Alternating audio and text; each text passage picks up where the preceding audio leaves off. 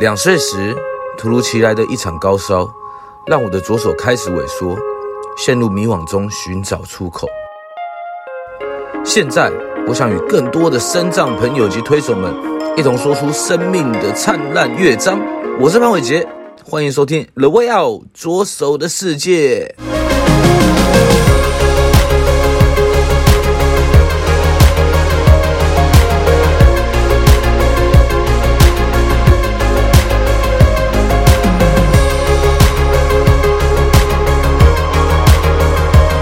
听众朋友们，大家好，欢迎来到 The Way Out 左手的世界，我是主持人潘伟杰。今天我们邀请到一位叫做“听见冒险”的声音郑佩纯，佩纯可以先跟大家自我介绍一下。Hello，大家好，我是“听见冒险”的声音的发起人，我叫郑佩纯。之后我也是一个呃白化症者。可能从听用听的可能感受不到，白化症者就是呃，我们天生没有黑色素，所以我们的外表会跟别人看起来比较不一样。很常很多人会误以为我们是外国人这样子。嗯哼哼哼哼。对。那其实一开始介绍了听见冒险的声音，其实我想大家可能不知道这是什么东西。嗯哼。那可不可以先介绍一下什么是听见冒险的声音？呃，听见冒险的声音，它是一个呃视障学生的生活自理体验营，想要让呃视障的孩子在营队当中可以去尝试生活的各种的工作啊，就像呃煮饭啊，或者是呃外宿这样子的生活体验。哦，好好，OK，所以所以让带着他们去做这些体验的过程之中啊，嗯、有没有什么样不一样的小故事啊，或者是让他们走出来的一种不同的方式啊？嗯哼，呃，在这个营队里面，其实最重要的是，因为呃，白化症其实同时合并视觉障碍嘛，所以其实因为是我自己视障的身份，所以我才会想要，呃，就是办理这样营队，让更多视障孩子可以去学习独立。所以呃，在过程中你会看到不一样年龄层的呃学员参与我们的活动。那曾经也有呃国中生参与我们的活动。那他一开始来的第一次，其实他是没有呃。进入过厨房的经验，可是到我们可能第二次、第三次活动的时候，他其实也也也成长了嘛。那隔了几年，他也要将近要进入大学了。我没想到他其实后来就去读了那个餐饮相关的科系，可以带着其他的视障的学员，去用呃视障者的身份去分享他自己哎在视障的这个状况。那进入厨房会遇到什么样的问题啊？就可以把经验分享给其他学员，那大家都可以诶学习各自的技巧之后完成生活上的事物，这样子。OK，我觉得这这是一个很棒的计划，哎，对啊。嗯。那那你是为什么会开始有这样的一个计划？呃，因为因为视障身份的关系嘛，所以其实呃。应该多数视障者多多多少少都会认识其他的视障朋友。那呃小时候其实就会有参加相关的协会或者是团体。那呃开始认识更多跟自己一样的人，不管是白化症或者是视觉障碍者，都会慢慢发现说，哎，其实我们虽然是有一样的，就我们条件有一有相同的条件，可是。可是为什么我们每个人的生活方式可能的能力展现出来是落差很大的，或者是说很不一样的？那另外一个会是呃，像是我可以做的事情或我会做的事情，为什么有些人不会？那为什么这个这个不会是怎么而来的？是他们不愿意去尝试，还是说他们的环境下大家保护他们，或者是觉得诶太危险了，不让他做？等等的都会影响我们过，呃，就是长时间下来都会蛮影响我们的能力啊，或者是说我们在面对生活的态度会非常不一样。那我觉得很多的事情，其实不论是身障者或视障者哦，就是什么样障碍类别的人，都会拥有障碍这件事情是个事实。可是很多现代的工具其实都有机会帮助我们，让我们可以去跟许多人的。呃，追应该说追上很多人的能力，我们不能说一模一样，因为光我们要达到同一件事情的那个标准，可能就没办法一样了。可是我们应该要去拥有，就是我们要去尝试我们能做的，我们要自己做。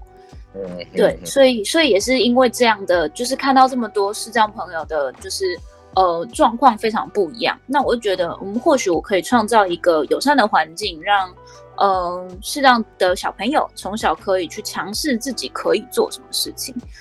对，嗯嗯嗯，好，我们其实已经跳到你现在在做的事情了？我们来回回回溯一下，回归你的你的小时候一下，嗯、就是 你你是白化症嘛？那白化症其实我们刚刚也提过，它其实是会合并着视觉障碍。嗯，对。那在成长的过程之中啊，你是怎么样去看待自己身体上面这样的状况？呃，我觉得可能第一是我觉得我的家家庭给我很正向的态度去面对这个很特别的身份，就是我我我的爸爸爸妈妈其实很小就建立我，就是我是我自己，我不会因为什么样的标签而去让别人看起来就是看我的眼光不一样。我要先是我自己，我有我的态度，我有我的个性，我有我的呃兴趣，有我有我的爱好，那我应该让大家看到我是谁。才才才能更融入同学。那当然，同学们一定会也会有，就是，嗯、呃，他不了解，小时候嘛，就国小，可能小时候他们不了解，他也会觉得，哎，是不是嘲可以来嘲笑你一下，或来捉弄你一下？但但因为我是我自己，我不会因为就是他们嘲笑我就怎么样，甚至他们可能也误会我是好惹，呃，我我是就是很很胆小的，错了，我其实不好惹这样子。所以同学们就如果说有嘲笑啊，或者是指一点点啊，像小一一进去第一天，隔壁班同学就说，哎，那个白人，啊、我其实一开始一开始也不知道怎么应对，所以我就去问老师说。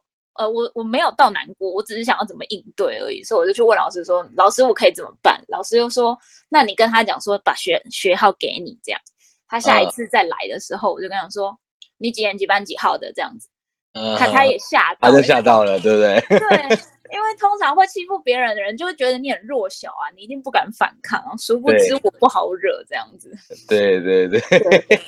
所以我觉得成长过程中比较重要的是，我是。我是谁？我是怎么样的人？那我们我们不会畏惧我们的不一样，这件事情其实很重要的。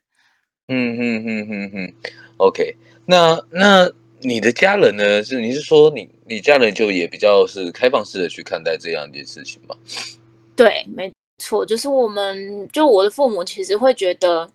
应该可以让我去尝试，应该说是证明自己吧，就是去看见自己能做什么事情，或去尝试什么事情。当然，我觉得我父母非常的有勇气啦，就是他们其实也希望我独立，可是又害怕我太独立受伤。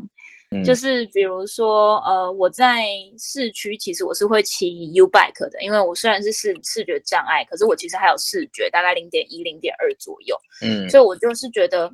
因为我们又不能考驾照，行动上面其实就会有一点点限制。那我又非常的忙碌，需要去很多的地方，嗯，我就会觉得，哎，骑脚踏车其实也 OK 啊。但我的妈妈就会说，啊，那个台北车这么多，你确定你可以吗？这样子。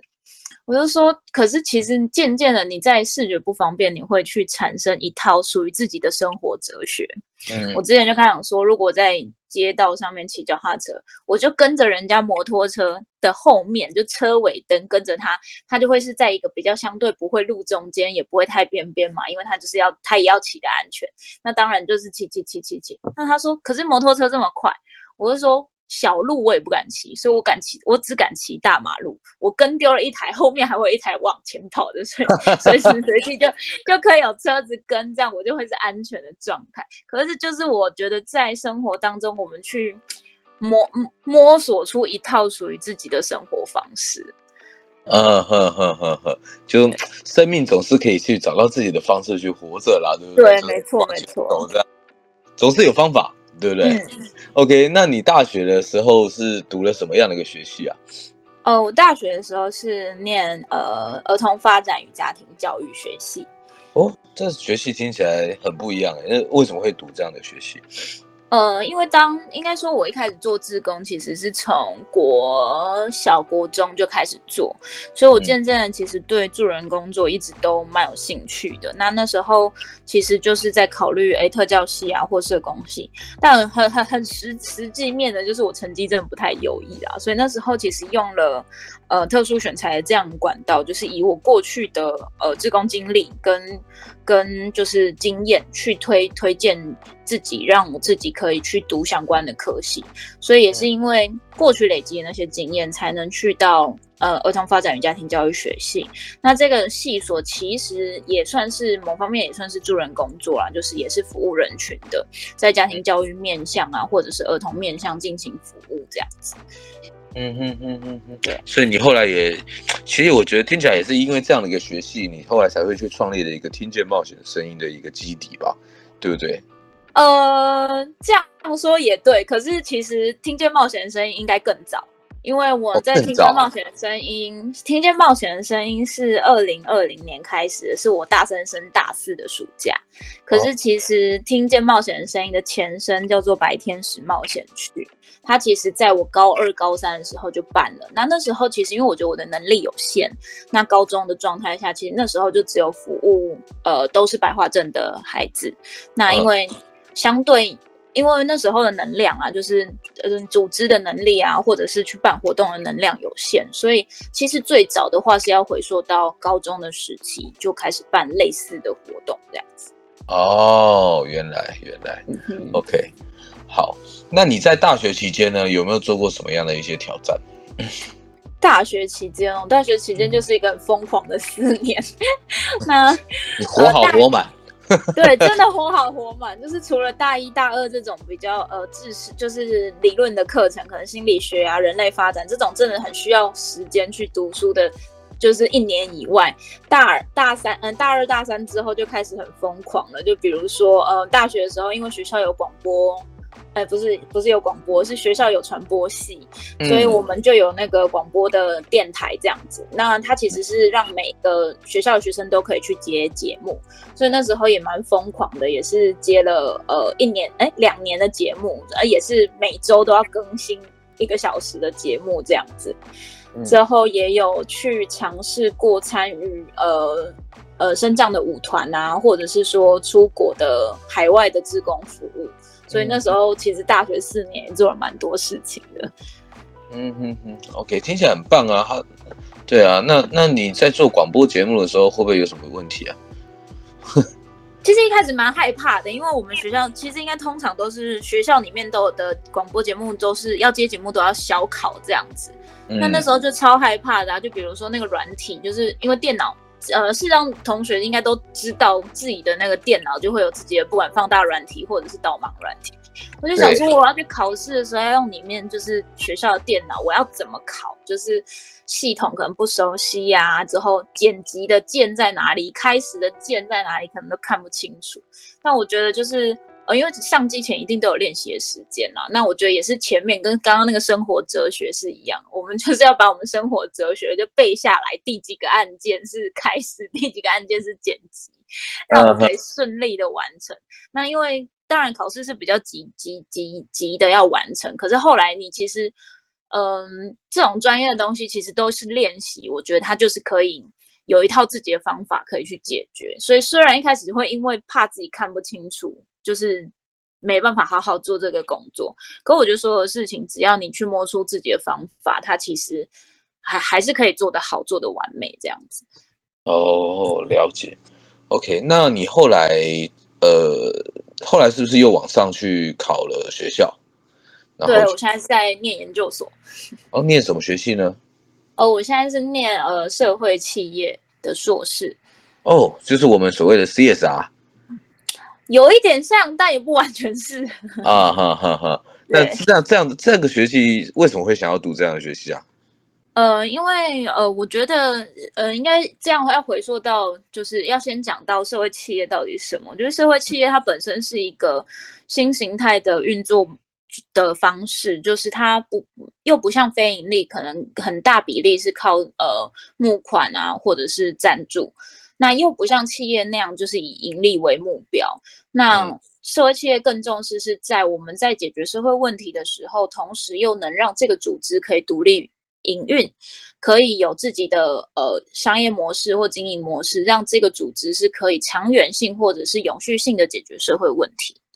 那我觉得这样的组织的形态，它在可能资金的来源，可能跟过往在呃，参与非营利组织来讲，会有蛮大的不一样。那相对是可以更永续的去去面对我们想要去做的社会问题这件事情。所以我会觉得，哎，我已经看到社会我想要去面对或解决的议题，可是我们要怎么让它永续跟长期的经营下去？它是一门学问，所以才会想要就是继续念研究所，去让我想要做的事情可以永续的发展下去。OK OK，所以你未来未来想做就是把我们的听见冒险的声音壮大吗？啊，呃，那那那个就是希望啦，希望希望，让它是全台湾最大的最大的一个。没关系，我们做下去就好了，我们不用那么那个，不用担心，不用担心，做下去。不用担心。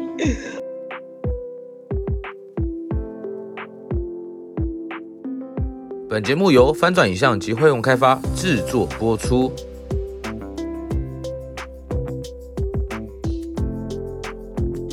OK，那其实，在冒险声音，我也想问啊，就是在做这件事情的时候，有没有什么让你最印象深刻的部分，或者是最印象深刻的的故事？这样子，嗯嗯，有没有什么印象深刻的故事？我觉得在呃，在某一方面，是我们可能服务的时候，其实很多人都会觉得我们在服务的是孩子，就是是这样的孩子。可是我觉得在某部分。呃，跟我们参与的就是伙伴陪伴孩子的这群人，其实也是我们服务的对象。那会来参加我们这样子的服务的，就是伙伴们，其实多数可能会是呃特教系啊、社工系，或者是他的环境下有对于特殊族群有一定的接触的人，他会来参与这样子的活动。嗯，那我觉得很多时候是大家可能都带着过去对视障者的标签而来。那当然，那个标签没有所谓的对与不对，是因为这个社会可能在呃呃，你在接触各种人的时候，你都会无意间去不小心贴上某些标签。所以呃，伙伴们到了营队的时候，呃，会会有一个很重要的过程，是他们可能要先去看见，哎，视障者其实有非常多的可能，哎，那这个是不是我们过去的标签贴错了？那在五天过后，其实很多的呃伙伴们的心得，其实他会跟我们分享说，过去他确实贴了某些他认为的标，就是标签或者是标志，对，他没有好或不好，可是可是当他五天跟他生活在一起，就是你你们要一起吃一起住，五天过后，他们看到了很多少数族群，因为没有接触过，所以他。误会了，或者是呃认知错误了，他们好像就是重新认识了一个新的族群。我觉得这是让我觉得蛮感动的地方，是这个社会本身就因为太多的不了解、没有接触，所以我们不小心会有一些误会或者是错误的认知。但因为看到伙伴们在五天当中可以去撕下过去，嗯、呃，对于特殊族群的标签，成为孩子们的朋友，或者是说冒险旅程的一一个伙伴。这是让我蛮感动的地方。嗯哼哼哼，了解。这样子其实其实真的是，我觉得可以重新去认识，重新去突破这些框架。嗯、其实，对啊，你这个真的以后要做大了，对不对？努力努力努力，把它变成真正的社会企业，这样子好不好？努力努力。OK，那对你自己来讲呢？你自己的收获是什么？我自己的收获，我觉得我自己比较大的收获，是因为以前，呃，因为我从国小国中开始做志工服务嘛，那那时候其实父母比较是带着一个，是因为我跟别人不一样，可能害怕我在这个社会环境下没有找到自己的价值，嗯、所以带带我去用这样的方式，因为你一旦做服务，你就会知道你其实是有能力去做很多事情，去帮助别人或解决一些问题。嗯，所以我我我好像很自然而然的就觉得我要从事助人工作，或者是从事这样子的服务活动。可是我渐渐忘记了自己到底，我是因为我是视障者，我是身障者，所以我做这件事情来证明自己，还是我真的喜欢这些议题？这这个问题是对对我来讲非常重要的。所以我在这段过程中，后来我渐渐的去去边做边看到说。问题是存在的，同时我具备了我有这样子的能力去尝试解决这个社会问题。这已经不是在于我是不是个视障者，我是不是一个白化症者，而是社会问题存在，我同时有能力也有心力要去参与这件事情，对，参与这样子的东西。所以这这也是在对我的认知、对自己的认知或自己的呃定位上面有一个。呃，我觉得是蛮大的一个历程，就是我自己也还蛮感谢我自己去思考说，哎，我的角色到底是什么？嗯嗯嗯嗯，OK，我觉得我觉得这很不错啦，就是从从认识自己开始，然后到到做了这些事情。嗯嗯嗯。那其实我们聊到这边呢，我也很好奇啦，就是对你来讲啊，你自己最能够代表你自己的一首歌是哪一首歌？嗯。也不能说代表，我觉得是这一首歌，它可以去适时的去让我去重新思考我自己。就刚刚说的，我们其实蛮呼应刚刚说的，我在思考我的定位是什么。嗯、那这首歌的名字其实就就觉得很符合刚刚我说的内容。那这个首歌的名字就叫做《我是谁，我是谁，我是谁》，是 MP 魔幻那样的一首歌。那它的歌词其实就一直在叙述着我们可能跟这个世界上会有一些。呃，不一样，或者是说每个人本身就不一样。可是你到底知不知道你是谁？你在这个社会的定位是什么？嗯哼哼哼，对。OK，所以我们都要去重新去找到自己，然后重新去定位自己，重新去往前迈进，这是最重要的，对不对？OK，那其实呃，佩纯，我可不可以先问一下你大概几岁呢？我大概几岁？我今年二十四。二十四哦，对，二十四就做了。广播，然后又又开立了这个听见冒险的声音的计划，然后又在读研究所。我觉得你你们的人生都好完美哦，也没有到完美啊，就是碰到什么就决定去做什么这样子。OK OK，就生老老天总是会给你安排一条路这样子，对不对？OK，那你如果今天是需要写一封信给三十四岁以后的自己，你你想要写什么样一封信？先告诉自己你老了这样子，哎，还没有开玩笑，这也是重点，这也是重点，你终于老了，对，也是，对。可是如果说呃要写一封信给自己的话，我觉得呃如果用长篇大论来讲，可以讲好多的事情。可是认真去思考，其实我只会写下两个字，是珍惜，嗯、因为很多时候。我们不会去注意很多的细节，在我们呃面对困难的时候，我们会忘记我们拥有的那些东西。所以，嗯、所以如果说当时的我是遇到比较呃逆风的状况的话，或许可以提醒他，提醒我那那时候的我自己，其实我我必须珍惜现在拥有的这一切，因为我其实还有拥有的很多，或者是说，甚至我现在的，因为现在我拥有的东西，才是累积出我三十四岁的我。但我曾经也是那么的，就是有那么多很很就是勇敢去做很多事情，所以也是要珍惜自己过去的，即便当下在逆风。那如果是顺风的话，就更不用说啦，就是因为因为你正在顺风，所以你更需要珍惜当下。因为一旦如果没有珍惜，其实很多时候它是很容易被很容易就溜走的，不管是时间，不管是不管是环境等等的。嗯嗯嗯，所以我们逆风要飞翔，顺风哎还是要飞翔，但是要注意一下那个翅膀的角度啊，什么不要离开了轨道这样子。对对对对，没错。OK，那其实我们节目也到了尾声啦，那很谢谢我们的佩纯来到我们的节目。那佩纯，你知道节目的最后要干嘛吗？要 say goodbye？没有，不是 say goodbye，我们要。订阅、分享并开启小铃铛，对不对？搜寻我们的 The Way Out 左手的世界，这样好不好？好好好。